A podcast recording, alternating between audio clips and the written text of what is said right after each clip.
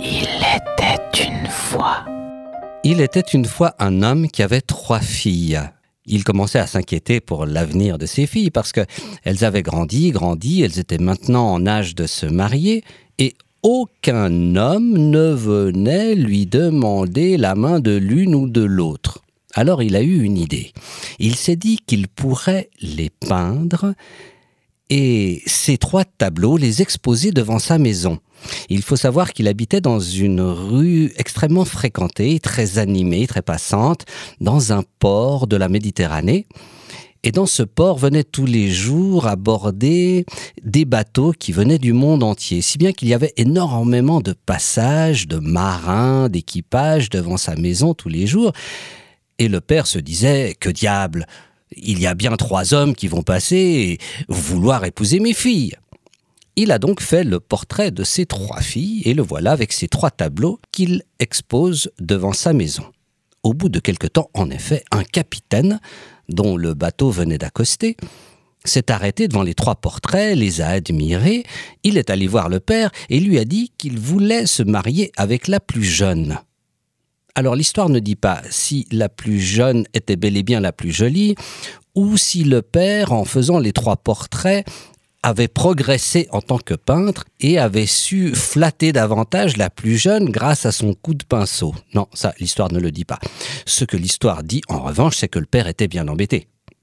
Parce que dans ces régions-là, du bord de la Méditerranée, eh bien, un père marie toujours d'abord sa fille aînée, puis la deuxième, et enfin la troisième. Mais enfin, le prétendant insistait tellement. Et puis, l'entourage du père essayait de le convaincre.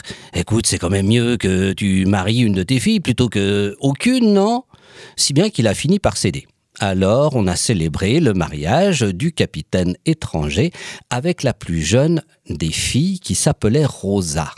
Ça a été une grande fête, magnifique, comme on sait les faire là-bas. Et puis, une fois la fête terminée, eh bien, les invités sont repartis les deux jeunes mariés se sont retrouvés dans la chambre nuptiale. Rosa, qui était sans doute épuisée par la fête, s'est allongée dans le lit et aussitôt elle s'est endormie. Son mari s'est approché du lit, a voulu s'allonger à côté d'elle, et au moment où il allait poser la main sur son épouse, voilà que le mur s'est fendu, et qu'un fantôme est apparu, et il a dit à l'homme Ne touche pas Rosa, car Rosa est destinée à son père. C'est à lui qu'elle doit s'unir, et de cette union naîtra un fils, et elle devra se marier avec son fils. Alors là, l'homme n'a plus osé toucher son épouse.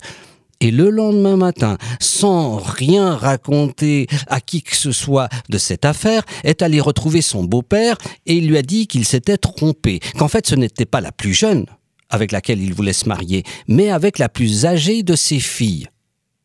Alors le père était très content parce que c'était bel et bien là son projet initial. Si bien que, comme le mariage était très frais, on a pu le faire annuler sans difficulté, et bientôt le capitaine s'est marié avec l'aîné des trois filles, et il a emmené son épouse dans son pays, loin de là. Quelque temps plus tard, voilà qu'un autre homme est passé par là, a admiré les trois portraits, il est allé voir le père et à son tour, il lui a dit qu'il voulait se marier avec la plus jeune. Bref, vous me voyez venir, eh bien, la même histoire qui s'était passée pour le premier fiancé, elle est arrivée aussi au deuxième prétendant. Il s'est marié avec Rosa, le fantôme est apparu pendant la nuit de noces, si bien que ce deuxième marié est allé trouver son beau-père, et finalement, il a épousé la deuxième fille, et le voilà qui part dans son pays avec la deuxième fille. Rosa reste donc seule avec son père dans la maison, et elle se demande pourquoi, coup sur coup, deux hommes l'ont épousée et puis l'ont délaissée. Elle aimerait en avoir le cœur net elle aimerait aller questionner ses grandes sœurs. Alors, elle va trouver son père et lui dit que ses grandes sœurs lui manquent, qu'elle veut aller leur rendre visite. Son père consent à la voir partir, et voilà Rosa qui se rend dans le pays de l'homme qui a épousé sa grande sœur, l'aînée. Elle fait donc un long, long, long voyage, et quand elle arrive devant la maison de sa grande sœur, elle voit en sortir une servante qu'elle reconnaît. Alors elle lui dit Tiens, prends cette bague et va dire à ta maîtresse, ma grande sœur, que je suis là, que j'aimerais la voir. La servante rentre dans la maison et bientôt elle en ressort pour dire à Rosa que sa sœur aînée euh, l'attend. Rosa monte trouver sa sœur, les voilà qui tombent dans les bras l'une de l'autre, et puis euh, Rosa dit à la grande tu sais, je, suis ravie de te retrouver, mais j'ai un service à te demander. Est-ce que je pourrais, ce soir, prendre ta place un instant dans le lit, aux côtés de ton mari? Pourquoi pas lui dit sa sœur aînée, si ça te fait plaisir. Et une fois la nuit tombée, eh bien, les deux sœurs agissent comme convenu. D'abord, c'est la plus grande qui se couche avec son mari et puis elle éteint la lampe. Discrètement, elle quitte le lit. Elle se fait remplacer par Rosa qui fait semblant d'être l'épouse de l'homme et qui lui dit au fait, mon chéri, je ne t'ai jamais demandé pourquoi, après t'être marié avec ma petite sœur, tu l'as abandonnée? Et là, elle entend l'histoire du fantôme qui est apparu pendant la nuit de noces. Une fois qu'elle a appris ce qu'elle voulait savoir, elle se relève du lit, et là, sa sœur aînée reprend sa place normale à côté de son époux. Puis Rosa va trouver sa deuxième sœur, et là aussi elle prend la place de sa sœur un instant dans le lit, et du mari, elle entend la même histoire que de la bouche du premier mari. Elle en est donc maintenant sûre de l'apparition du fantôme. Elle rentre chez elle, retrouve la maison où vit son père et elle prend une décision. Il est hors de question que je laisse réaliser la prédiction du fantôme. Je ne veux pas me marier avec mon père. J'aime mieux le tuer.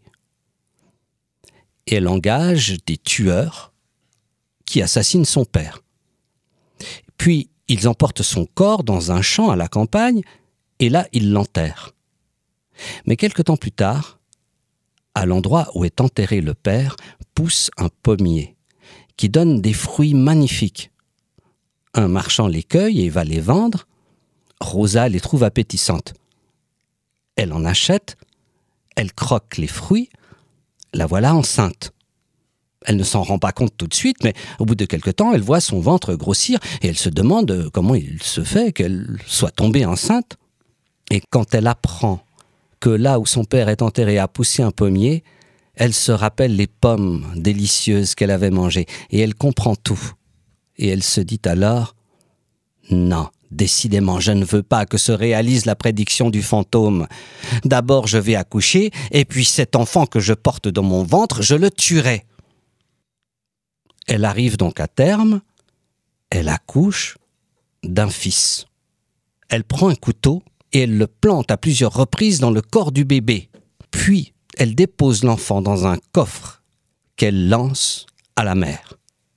Le coffre est emporté par les vagues, il dérive loin du rivage, jusqu'au jour où un bateau passe. Le capitaine aperçoit ce coffre et il dit à ses marins Oh là, regardez, il y a un coffre là qui flotte. Si jamais il contient des objets précieux, ils seront pour vous. Si jamais c'est un être humain qui est à l'intérieur, eh bien, je me le garde. On jette à la mer la chaloupe, on va récupérer le coffre, on le ramène à bord du bateau, on l'ouvre, et on trouve un petit bébé tout ensanglanté, mais encore vivant. Le capitaine l'adopte. Les années passent, l'enfant grandit, le capitaine vieillit, et juste avant de mourir, eh bien, il lègue tous ses biens à son fils adoptif. Et parmi ses biens, il y a son bateau. Alors son fils devient capitaine à son tour, il sillonne les mers, et un jour, après de longs voyages, il arrive dans le port de sa mère. Il passe devant la maison, il voit les trois portraits. Il demande aux voisins si ces trois femmes sont encore à marier, et on lui répond Oh, les deux plus grandes sont déjà mariées. Par contre, la plus jeune, elle, est encore célibataire. Eh bien, je vais l'épouser. Il épouse donc Rosa. Les années passent, ils ont des enfants. Et un jour où le mari enlève sa chemise, Rosa voit des blessures, des cicatrices sur le ventre de son mari. Elle croit les reconnaître et lui demande d'où lui viennent ces blessures. Et là, son mari lui raconte qu'il ne sait pas, parce qu'il a été adopté alors qu'il était un petit bébé, tout blessé, qu'on a trouvé dans un coffre qui flottait sur la mer. Et il termine son récit en disant, voilà, le capitaine m'a adopté, j'ai grandi auprès de lui, et maintenant il est mort, j'ai hérité de son bateau, je suis arrivé dans ce pays, je t'ai vu et je t'ai prise pour femme. Mais moi, je ne sais rien de plus. Στη Ρόδο ζαχαρένια παραλία Μιλούσαν όλοι για τη Ρούζα Ροζαλία Που είχε στα δυο της μάγουλα λιγάκι κρέμα φράουλα Και έβγαζε βόλτα μες στη Ρούζα Ανατολή.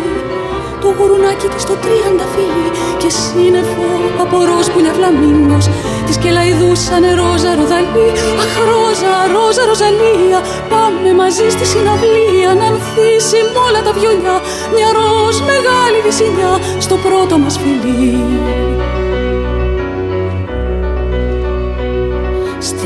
Ρόδο ζαχαρένια παραλία Μιλούν ακόμα για τη Ρόζα Ροζαλία Και λένε πως την άνοιξη σαρόδινη ανάμνηση περνάει Πέρα μες στη Ρόζα Ανατολή. Το γουρουνάκι της το τριανταφυλλί Και κάποια ρόζο πάλινη λατέρνα. Ακόμα παίζει το Ρόζα Ροδαλή Αχ Ρόζα, Ρόζα Ροζαλία. Πάμε μαζί στη συναυλία Να ανθίσει με όλα τα βιολιά Μια ροζ μεγάλη βυσινιά Στο πρώτο μας φιλί. Αχ Ρόζα, Ρόζα Ροζαλία Πάμε μαζί στη συναυλία Να ανθίσει με όλα τα βιολιά Μια ροζ μεγάλη βυσινιά Στο πρώτο μας φιλί. Αχ Ρόζα, Ρόζα Ροζαλία Πάμε μαζί στη συναυλία Να ανθίσει με όλα τα βιολιά Μια ροζ μεγάλη βυσινιά Στο πρώτο μας φιλί. Αχ, Ρόζα, Ρόζα, Ροζαλία Πάμε μαζί στη συναυλία Να ανθίσει με όλα τα βιολιά Μια ροζ μεγάλη βυσινιά Στο πρώτο μας φιλί